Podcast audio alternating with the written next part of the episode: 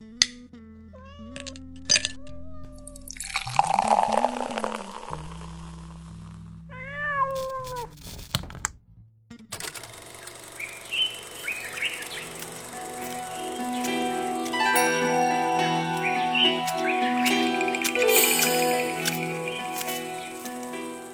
点儿阳光、空气的声音进来，哦，好吧？阳光与空气。是，而且宗老师的声音与虫，嗯，听着特别带劲。给宗老师回头上一重师的那个 BGM 吧，风铃的那个。说的都我嗯我不知道的。欢迎大家收听这期啊，好久不更新的 《最燃生活攻略》。大家好，我是罗叔，我左边的是我是瑞希，嗯我是康 Sir，我是宗山水，大家好。宗老师好。宗老师好。哎，宗老师这是艺名吧？是的，我太狠了。嗯康老师，你怎么样？好吧，以后我也起一个比较有有艺术感的你。说人家山水多好听对啊！康老师也来一个康康有有为啊，对不起，我我 我也是这么想来着。康有为。瑞希你也得来一个吧？啊，瑞丹美，啊挺好听的是吧？嗯，好吧，希瑞吧，希瑞，啊，他这个身材不行，算了，对，跟大家说一下，说到身材，就瑞希，呃，骨折了，啊，已经骨折了很久了。啊，一开始我们当时他骨折的时候，因为他工作量非常大，啊，我们特别害怕，然后瑞希也非常纠结，说要打石膏，据说要打一周的石膏，将近半个月才康复。后来说为了不耽误工作，保守治疗嘛，就没有打石膏，到现在已经一个半月了，还痛吗？哦，还疼是吗？踩地踩不了了。我可以给你介绍截肢的地方，你现在就是你自己选嘛。今天我们就说像瑞希这种特别有极强生命力的，我们就想到了一种植物、啊，太牛了，怎么连过来啊？多肉植物我，以为是僵尸。不是仙人掌？像我们今天主要是一个是欢迎瑞希拄着拐回到咱们公司工作，据说能拿到补助，一瘸一拐的啊，挺惨的。然后另外一个主要是欢迎宗山水老师来到我们的节目里边，欢迎宗老师。欢迎宗老师。谢谢谢谢谢大家。宗老师之前在我们呃更多文化界里边已经出场过了，当时做的是线下的活动。呃后来我们还想跟宗老师再约活动，嗯然后宗老师的多肉植物实在是太好了。我就不说价格的事情了，我就非常吃惊。那过奖那个时候就是我跟康 Sir 说，要不就是倾销呢，要不就是真是要下一盘大棋。就宗老师这个作品，很多美轮美奂啊，是非常的漂亮，一大盆，但是价位呢，跟海底捞的素菜拼盘都差不多。这个真的是挺神奇的。我们今天把宗老师请来，主要是呃聊聊宗老师和他的多肉植物。但其实宗老师本人也特别有意思。嗯，啊，有一天我说我过来跟宗老师聊两句吧，结果宗老师聊了九九千多句，我在旁边听傻了。但 我突然觉得宗老师可以做播客，嗯啊，真的可以。宗老师是那种能量场特别密集的，嗯，但宗老师比较活跃，特别活跃。然后宗老师一上来跟我聊的第一句就是：“咱们都是一样的人，都是这条街上长大的。”我当时都 恍惚了，你知道吗？要宗老师要起范儿了，结果宗老师落地。咱们先聊聊啊，好大家原来都是宗老师也是东城，就啊在这个东城那嘎嘎地儿土生土长，你看，离不开那点儿确实这条街哈。对啊对离不开那点儿什么南锣啊、鼓楼啊，然后隆福寺啊，就是一直就在这儿生长起来的。龙福一条街，对问问谁是爹，对吧？对东口东山水，西口康有为。哎，呦，哎，好，还挺押韵呢。可以可以，好，这是缘分啊。嗯上回这个今天后半场铁探长过来，也是在这儿练的摔跤。嗯这隆福寺怎么这么多故事啊？瑞希在旁边，真的挺多嗯，的。微笑。嗯，在隆福医院体检呢，也算哦，也 算对，有了缘分。所以宗老师当时童年有什么好玩的回忆吗？因为本来我们想聊聊这条街的故事。小时候虽然是住在胡同里，然后但是呢，一直也没有完全过上那种胡同的生活。嗯然后啊，那是那是这样的，就是说没住在院子里。哦啊，对，然后住在楼里边儿，但是也是很接地气的，因为每天小朋友们都一块儿出去玩儿。就是跟大家提示一下啊，就是这里边已经炫完富了。嗯，对，这个什么人在胡同里边能住上楼？炫了一下身份。对对对大家他们都听不出听来。继续继续继续。因为本身我是很好动，也喜欢就是各种各样的东西的人嘛，所以我妈小时候就给我找了个学习班儿，学什么呢？一般人可能没经历过，学做风筝，现在已经没有这种学习班了。但是我非常还希望以后能有机会给大家非遗对非遗啊、和大家一块儿玩儿这个事，这种工匠的职业跟童年还真是有关系。有关。系。我学了十年，我从小学做风筝啊，对。哎，是做那种大风筝吗？就是那种纸和纸就是竹条，然后就是结合的那个纸鸢，对，就是纸鸢那种风筝。我从小学三年级的时候就开始做风筝了，以前是只是开始画画，然后画画，然后后来转到做风筝了。因为我觉得动手其实比光画更有意思。然后嗯手工，然后我就开始从小小的小小的板儿风筝开始做，板儿风筝做完了之后呢，就慢慢的再高阶一点，然后到沙燕。后来其实我不是去学风筝，我是跑到那儿陪着老师玩风筝。然后他呢，其实也是半路出家的，并不是说哪个就是风筝大师啊或者风筝学派后裔，我就跟着他一起。然后他是一个特有意思的老头儿，梳着光头，每天中午要躺在他那个长条的竹桌子上睡觉。呵，你起范儿，其实也个子挺疼的，对但是范儿得拿足了。对，然后肚子大大的，然后躺在那儿呢。上课之前他还在睡呢，你知道吧？学生都来了，我们就只能跑到桌子后边那儿，然后去做这吴个。长硕的画儿，对啊是吧？太有画面了，对弄只猫，来个藤，然后上面转着吊扇，真好真的。然后那屋子里边永远有一股发霉的味道，为什么呢？因为那个纸啊是很吸潮的，我们用棉纸。给学生用的话，就是用这种纸。再做更精细一点的风筝的话，会换其他的那个材质的纸。屋子里除了发霉的味道，还有满天的竹屑，因为那个竹条是要用刀进行修的，然后每一个步骤你要修的完全对称。而且硬的部分要保持硬，软的部分要保持软。上面是弓形的，下面是弧，就是做沙样的一个这个介绍啊。然后所以呢，它在绑扎的过程中，你还要保持它的平衡，还不能给它绑折了，因为竹条很软。风筝为什么能飞呢？是因为它的重量轻，而它的吃风面和它的卸风面也要保持一个合理的方式，才可能真正起飞。而且风筝判断它的好与坏，是看它的仰角和它的稳定度。还有它的线长，这个就是做风筝比赛的一个三个元素。当然，您正在收听的是山水啊，宗山水老师啊，一个多肉匠人教大家怎么做风筝。这你们您您没觉得这是连着的吗？嗯，对？这种工匠心从小就有。嗯，宗老师，您是下了课就去弄是吗？每周的周末有一次课，然后每周四吧，我记不清是具哎周二就是下课早的时候有一有一节课，这要是十年就贯穿您整个学生生涯了。对，一直到高中毕业。就是提前进入职业生涯来，。方特，您高中毕业这段时间课外活动有学什么东西吗？主要是以游戏厅为主，我练好了一个班可以穿三国。这么厉害吗？也是很很牛的一种方式。很牛的。瑞希呢？瑞希就是高中的时候在做什么呢？高中时候我抑郁症，那个时候不叫抑郁症吧？对那时候好像叫神经病，中二吧，没有，就是确实是抑抑郁。但其实你也是学手工的，对吧？你是到四十岁之后开始。嗯，对，四岁好吧好吧是吗？四十岁我是那个阶段，宗老师在那儿做风筝的时候，我一直在学国画。哦，我过去的节目里都有，就是也有异曲同工之但我，很痛苦。我觉得您聊起来，您开心吗？做那些东西，开心。因为他能上天，对吧？对他能上我当时我敬爱的父亲大人啊，嗯爸爸我爱你。我父亲大人拿一鞭子，就是一真的是一鞭子，不知道怎么弄来的。然后我在那儿画工笔，嗯，然后只要滴一个墨点在这张纸上，这叫展卷。这张纸我爹就会给它团到一起，然后特别暴怒的扔在那个桶里面，让我重新画。然后你就挨鞭了。就是他有的时候真的会，嗯，我记不得了，但是好像就是我夺过那个鞭，就在一个雷电交加的夜晚的一个对对，对但是我对国画来说，就是满满的全是恨意，哦，实在是太辛苦了。现在呢？后来就喜欢了嘛，因为我后来上中学、上大学都指着国画保送，哦，正经是画国画。但是那个童年真的一点也不开心，就大家看变形金刚啊、看希瑞什么的，什么都看不了，就每天就是临摹工笔画，都画吐了。我到后来不用临摹，你给我弄几张仕女图，拿到这地儿，我大牡丹我就直接给你画了。那就是你已经深入到骨髓里的内容了。但是画一工笔擎天柱，哎，我小时候画这个真跟这有关系。小时候就是用毛笔，用国画写意的方式画一些漫画，嗯，《圣斗士》什么之类的。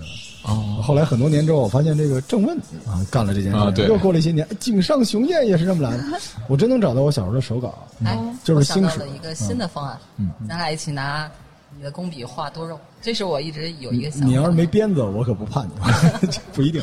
咱们再说回宗老师，宗老师现在已经掌握了两个技能了，一个是这扎竹子是手工的。嗯你看宗老师那作品，一般多肉只看肉，宗老师那作品里边一大堆东西啊，这个花插着，有时候每一个宗山水的多肉作品都跟一小蛋糕似的。嗯，对，特别好看。然后呢，现在宗老师还会画画，什么时候能连上您现在做这工作？因为我知道您中间还去学珠宝首饰去了。所以就又说回隆福寺了。嗯那最早，然后我大学毕业之后我就开始创业。其实经历了一些工作嘛，然后但是我觉得不太符合我的性格。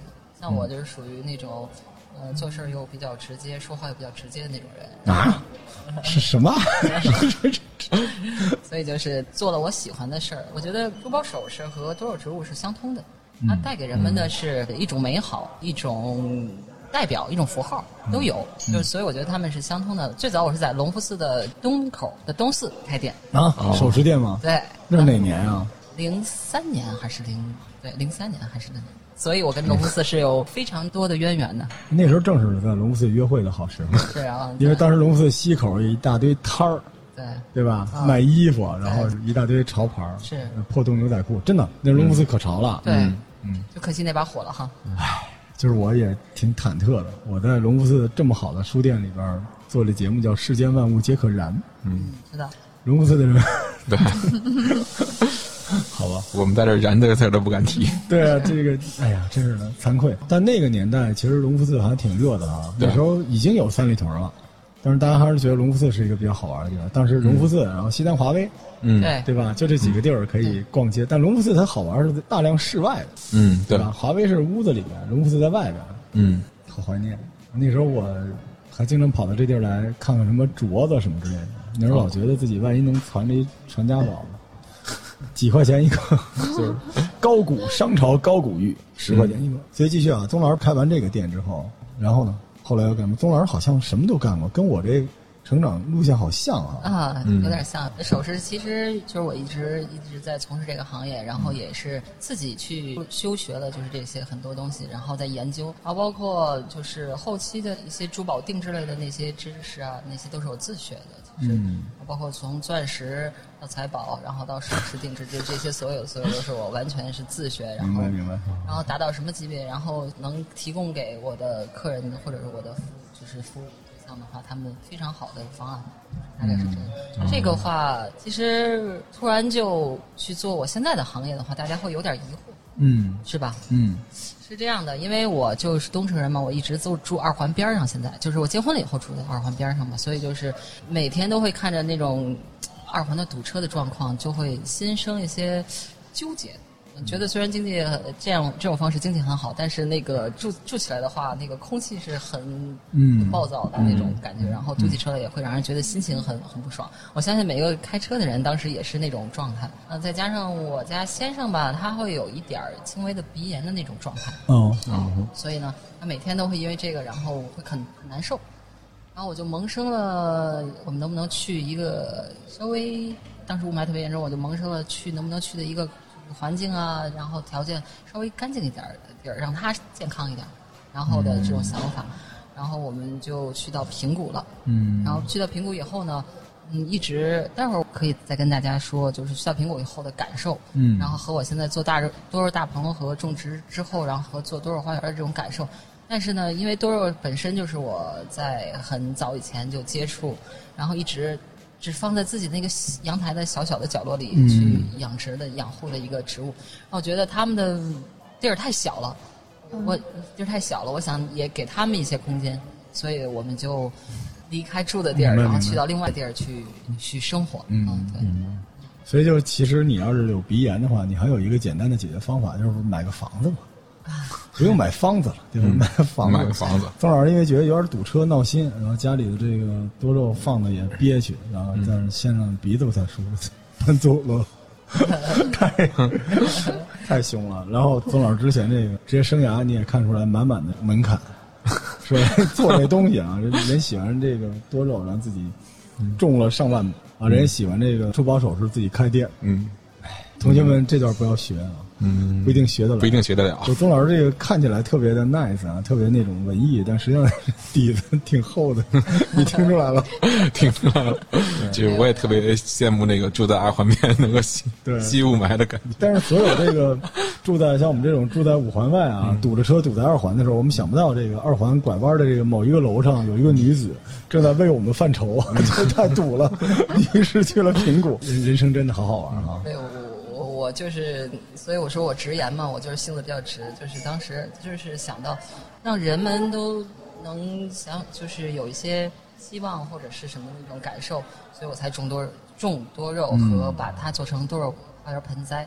就是我从小的一个小小的愿望，希望充满爱与希望这个世界上，所以我觉得用当时用手势来表达我的那种心情，现在用多肉来表达我那种心情。嗯这个其实挺罕见的，因为一般来说都是有过创伤，就是有个巨大的创伤，然后才站在世界中心呼唤爱。哦你发现了吗？因为很多像宗老师这种家境比较好的，然后一看就宗老师就很顺利，然后把自己也保护的非常好，然后又有这种匠心的，他一般这种人他就只活自己的世界啊。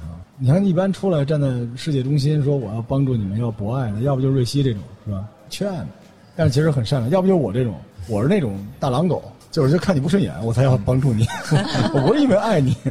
但是曾老师其实从小就等于我那时候跟老康在说道心，对对吧？对，道心是什么样就是什么样。我跟老康这种杀伐果决的人，就是希望道心上没有裂痕。曾老师那颗道心呢，就是舒服，让大家更舒服。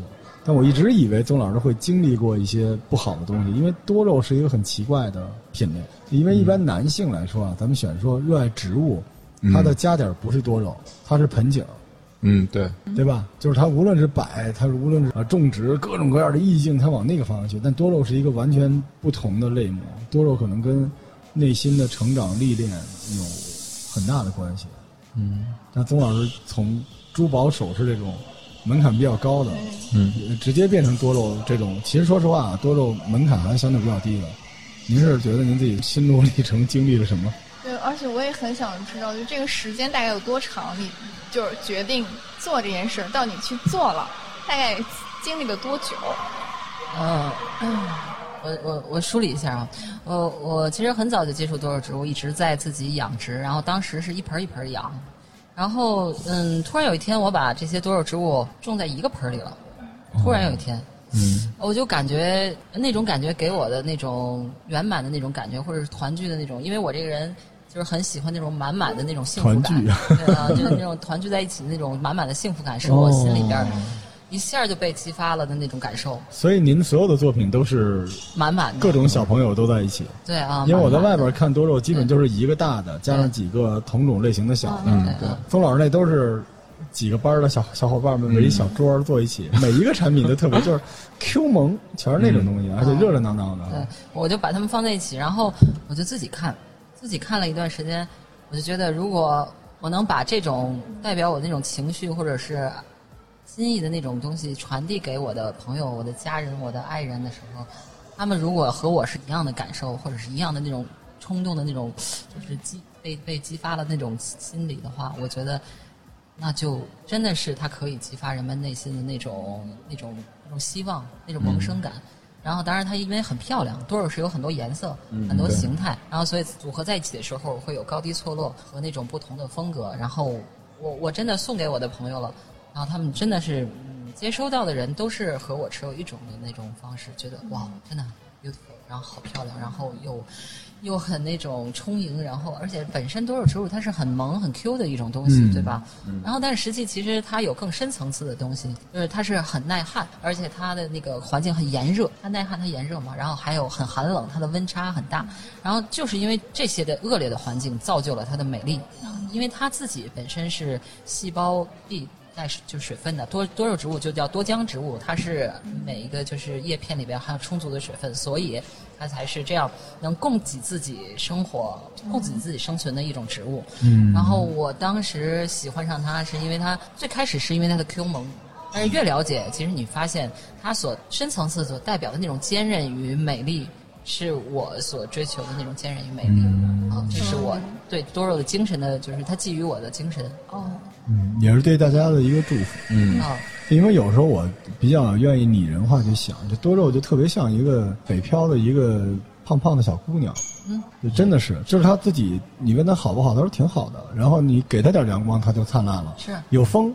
有水就能活，然后你说没风没水了，我自己带干粮了，因为那多肉它自己有水分嘛。对，就是这样的。对，而且它乍一看远远比不了，你像那种杜鹃那种嗯开几天贼美的，或者栀子花那个味道极好的。但是问题是，它有一个漫长的花期，你能看到它的成长，而其实你并不知道它最后那个花的那个颜色能有多好看。对，就你会有一个期待，而且在整个这个过程里面，你并不需要格外的注意它，它就自己就几天就忘了它，然后但是过两天你又特别的想念它，对啊。而且你看它嗯，更茁壮。对，我觉得可能就是陪伴，就是陪你，你永远都会放在桌边就可以看到它。它是神奇的地方在于，它不需要你陪，嗯，这是它可最厉害的以陪我嘛。对，所以就是这样的。所以你我就希望你也能活成多肉的样子。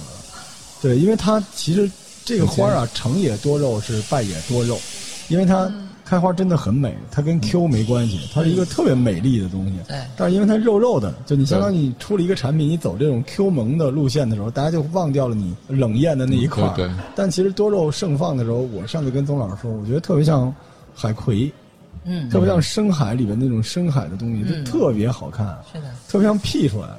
嗯，然后，总之，它的多彩和它的是形态的各异，真的是让人想用那种组合把它们放在一起的方式，不管是高低错落也好，或者是一致性也好，或者是不一致性的那种品种也好，当把它们组合在一起的时候，你都会有不一样的收获。然后，而且配上合适的、适合的，就是我想表达的那种感情，比如说，呃，一个书的花期的时候，嗯。这就是可以送给我的，我认为是知性朋友，嗯。然后或者是老师，然后我觉得这个给他们给到他们手里，他们也会觉得哦，真的很好，很喜欢，很适合我，嗯。是这样的啊。咱们聊点商业的东西，嗯，就这东西还能再细、再商业化，就是你完全可以，这个人他想干什么，他就有配合他的一款对，合适的产品，而不一定是外形。对，对，现在很多人过来，因为曾老师搭东西就特别萌、特别可爱，而且很多人就反映说这个花盆儿都挺值钱的，对，没错没错，这个搭饰特别漂亮。是吧？就我们出去买这嗯花盆儿的，跟这它这整个莲花带这盆儿的价格一样，在我们这儿买多肉，好多人都问说这件儿包括这盆儿吗？嗯嗯，其实我就是想，希望尽量能让每一个人都可以拥有一盆多肉花园，然后让他们获得陪伴，是那种亲密的那种感情的共鸣，也相对于亲密有私密的那种独立的那种感情。然后就是我有一个陪着你系列的一个小花园，上次咱们活动也做过，是因为那个小花园里边有小猫、小兔，还有个小狗。然后它那个小花盆儿放在那儿的时候，那个小猫、小动物，它们都是抬头仰望着你。嗯就是如果当你在工作或者在繁忙，然后过一段时间以后，你突然抬起头看到它的时候，你会觉得他在和你对视，嗯他一直在看着你。他就是这个产品，这个花园我在做设计，就叫陪着你。嗯，嗯，就是这样。刘鑫，你太需要这个了，你把你的龟扔了吧，你原来我要龟，我要龟，它至少还能 ra。龟也是一种慢慢的，对，它那个可以传宗接代，我可以，我已经看到它能活三百岁，我要传下去。这个但其实这个宗老师刚才说这个多肉已经有点心理治疗的那种感觉了有哈真的有就因为我看所有的花里面，只有多肉这个系列会有强烈的疗愈性。嗯，对然后当时我就想说，它疗愈性在什么地方？可能就是一种认同感。是那种生命性的象征的东西，就是你看本身它的韧性特别强。对，比如说啊，因为康特喜欢鱼嘛，你为什么喜欢鱼？你觉得鱼是什么东西？是一个更脆弱但是美好的东西，对吧？对，是你要用非常高的成本来维护它，但你知道你早晚会失去它，所以你每天见到鱼就 最后一眼，你还在，你挺好的，就这种东西，对吧？鱼就相当于一种特别高冷的女朋友嘛，有点这种路线。鱼吗？我只是觉得好看嘛。如果鱼对我来说可能就是观赏。我说你怎么怎么养它嘛？你养它的时候，你跟它之间的那种关系是不一样的。猫是什么东西？你知道？我觉得猫好。猫就是你养猫的时候，你觉得你就是那个东西，嗯。就你希望它被宠溺，嗯。你希望你自己像那个猫一样慵懒，所以你那种同理心在猫身上，狗是不一样的，狗就是一个伴侣，对。它可能更像一个男朋友。对，而且这个狗你照顾它，它一定回报你。对，就现在狗又不用打猎，什么忠诚不忠诚的，对吧？但是你总会觉得那是你的伴侣，然后你看到他，你就觉得希望自己在这个人世间遇到的所有的问题都是你努力奋斗了就有人回报你，嗯对吧？而猫就是你不用奋斗，你只要对它好，它偶尔能向你敞开心扉，你就觉得已经很幸福了。对对而鱼是一个危险又脆弱的东西，对吧？没有呀，我觉得很好看呀。什么？我觉得可以很好看呀，鱼。我说嗯鱼是一个危险又脆弱的东西，为什么危险呀？会死，很容易死。哦，是很容易死，但对都对我童年阴阴影，对，那就全死了。那多肉其实跟植物之间的关系已经有点儿破圈儿破到动物的这一块儿。对嗯对多肉植物其实很容易养。你没有看过那个，就是就萌芽熊那个，在抖音上很火萌芽熊。萌芽熊它就是一个多肉植物，但是它很温暖人心。对对。它是一个 IP 设定，它是嗯以熊童子，对，但是嗯。它就是一个多肉植物。对，哦它是以它熊童子作为原型设定的。对。熊童子也是一一种很有意思的那个多肉植物，长得久了，然后就感觉它那个红指甲的小熊爪，然后这样。而且其实它还有一个特点，它会如果特别健康的时候，它会发出有一点点臭臭的味道。对，它不是想像人们想象的那种，然后又可爱，然后但是你又可以抱着它亲啊什么那种的，就是那种就是不是亲啊，我的意思就是很亲密的那种亲亲密啊。然后但是实际你你离它近了，然后它会有一股那个臭臭的味道，但是说明它很健康。哦，是这样。对啊，是很有特点的一个植物。那它这个散发这种的味道是为了保护自己吗？嗯，可以这么理解吧？哦，可以这么理解。但是其实它那个环境也不用太多的，它其实也会开花儿，会小。然后因为有一些其实会喜欢这种味道，有些昆虫。哦，其实它并不是我们传统意义上的那种臭味，它是有种特殊的味道。特殊的味道，我说的臭臭的只是有一种就是描述吧，就是和我们香的那个味道的对比。啊，对。因为其实有时候觉得养东西的目的啊，就很多我看到店里边，因为曾老师的这套东西在我们店里也卖的走的挺好的。嗯，你能很清楚的知道谁买谁不买，我就能看出来。嗯，有很多那种特别努力的那种，但你一看就是还没有落听的那种小姑娘，他们就特别喜欢买。然后我问他们，他们就觉得这东西摆在办公桌上，摆到自己的家里边，就他觉得这是一个小伙伴。就是从某种角度上来说，多肉跟植物还普通的那种花卉不太一样。对对对，是对吧？对，花卉一般，你像我老婆养花，就是放干了，倒掉了。干了之后，他才装到那个花瓶里。他觉得那样比较好看，但多肉不一样，而且大家特别心疼，特别怕多肉不好。后来我就觉得这个带入的情感特别深，他可能觉得自己就是那个东西。是啊，嗯，因为他是从尘埃里来的，简简单单的自己带着水，给点阳光就能生长，反正能开花。可能大家从中间能汲取到的是这种东西。对，既柔软又坚韧。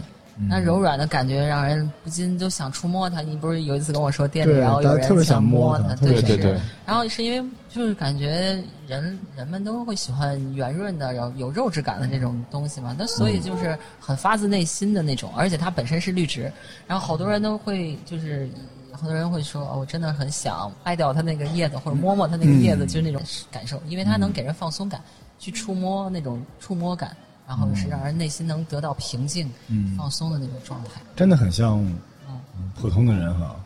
因为一直想跟那个小伙伴们就聊，我觉得这世界不是这些特别厉害的人组成的，这个世界是有很多很平凡的人，但是他们通过特别伟大的努力，让自己尽量不那么平凡。世界是由这些人组成。是，我非常支持你这个想法。多肉真的是这种东西，就是。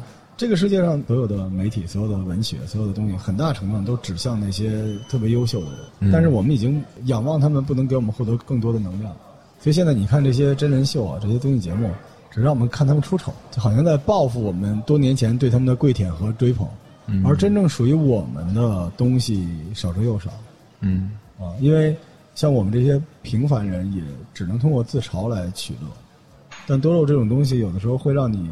希望自己也曾经像他们一样，就所谓不忘初心这些话，它的根儿是什么东西呢？就是你我们都是其貌不扬的出来的嘛，对吧？对。但是我们努力呀，我们只需要一点点的支持就可以盛放，嗯。而且大家可以期待我们将来的活跃。虽然我看起来萌萌的、笨笨的，但实际上我很能活的。我刚才跟宗老师在聊这段的时候，我自己都挺走心的。嗯，对，就希望每一个人都能够生长成自己。我也是希望每一个人都能成为一株多肉，对，然后成为对成为自己的多肉。因为我觉得，我为什么会有一个就是这么低的价格？就是这个东西，就是我就希望每一个人都能拥有与之相接触，或者是与他能在一起的那种感受，让他感受到我想给他的那种。希望与力量，嗯，当然，我最希望他能感受到，就是我想表达的那种爱，嗯。啊，当然说了这么多。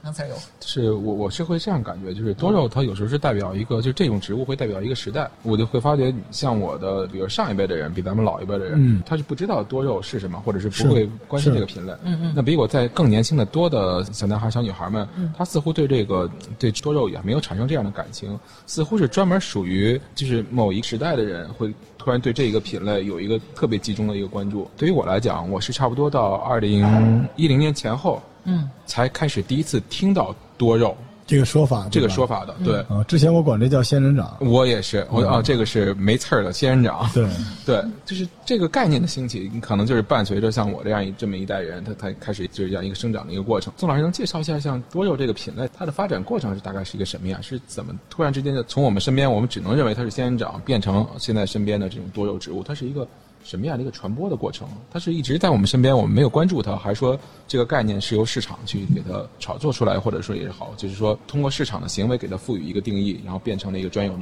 一个这样一个一个。呃，是这样的，其实多肉植物像在我们出生的那个年代，就很早的就被引入到中国了。嗯，然后这种植物呢，在很小范围里边儿在养殖，就是说你有时候在马路上逛的时候，不经意看见一个一楼的阳台的一个，肯定是一个奶奶或爷爷家，然后种着一株黑法师。然后，而且是长了很多年的黑法师，我就意识到，其实，在我们的爷爷奶奶那一辈儿，他们其实已经开始接触这个多肉植物了。但是，因为他当时是没有现在这么商业推广的这么集中嘛、密集嘛，所以呃，知道的人少，养殖的人更少。但并不代表它并没有落地生根，它其实一直在我们周边，而且它在中国。嗯，本土也是有品种的，像云南有一个品种叫滇池莲，它是中国属于中国自己独有的那个多肉品种。嗯然后，所以呢，它其实一直在我们身边。其实我们有很多身边的植物，像死不了，嗯小时候我们都养过吧？啊，嗯啊，对死不了。特别爱养那个东西。对，它其实就是多肉植物的一种，哦。你知道吗？其哦实这么一说，我接触多肉接触的比较早。对吧？谁还没养过死不了？所以在我们的水泥石槽里，或者是大白那个泡沫箱里边，嗯我们或多或少都有过死不了的养殖经历，对不对？其实多肉植物它一直在我们身边，只不过没有这么商业炒作的前提下，它是不被是所有人都去观察到的，就跟养仙人掌的人一样。其实我们他们是一个特定的一个有限的，就是圈儿，你知道吗？现在是被放到了大众的面前，然后大家要觉得哦，原来还有好多的品种，或者是好多的那个杂交品种，然后原生品种啊，然后就会觉得哦，好丰富啊。其实最简单的就是死不了。嗯，我们每个人都喜欢它。太阳花嘛，春天的时候，然后播种，然后夏天的时候它长出来破土，然后再到夏天的时候，它会开出七色的花，嗯有好多种颜色。然后我们就觉得每个夏天都能看见它是一种希望，真的。嗯，其实我还有个小问题，就是因为现在都是盆里的，因为之前我有关注过多肉，就是在国外可能还会把它做成那种婚礼上的礼花，嗯，就它可能会做成胸针，然后做成那种捧花，对都有可能。对，现在在中国会有这种的吗？他会提出来我我不要什么玫瑰，然后我我要这个，有吗？有，我有一个花店合作的一个姐姐，嗯，然后呢，她呢就特别喜欢多肉，她每次都会跟我订上单独的，除了就是我的花园以外的单独的一些大颗的植株，嗯她就会给她的客人坐在她的花客人花束里，她就是做鲜花的，哦她就非常喜欢那个方式，他会。老是给客人去推荐，而且客人也都欣然的接受。因为多肉植物是这样的，它表面上看上去像呃花儿，实际其实它是它的植株嘛。然后，但是它自己开的花儿是一个花剑一样的那个，嗯就大部分的多肉植物开出花剑，所以呢，我们就姑且为称之为多肉花卉。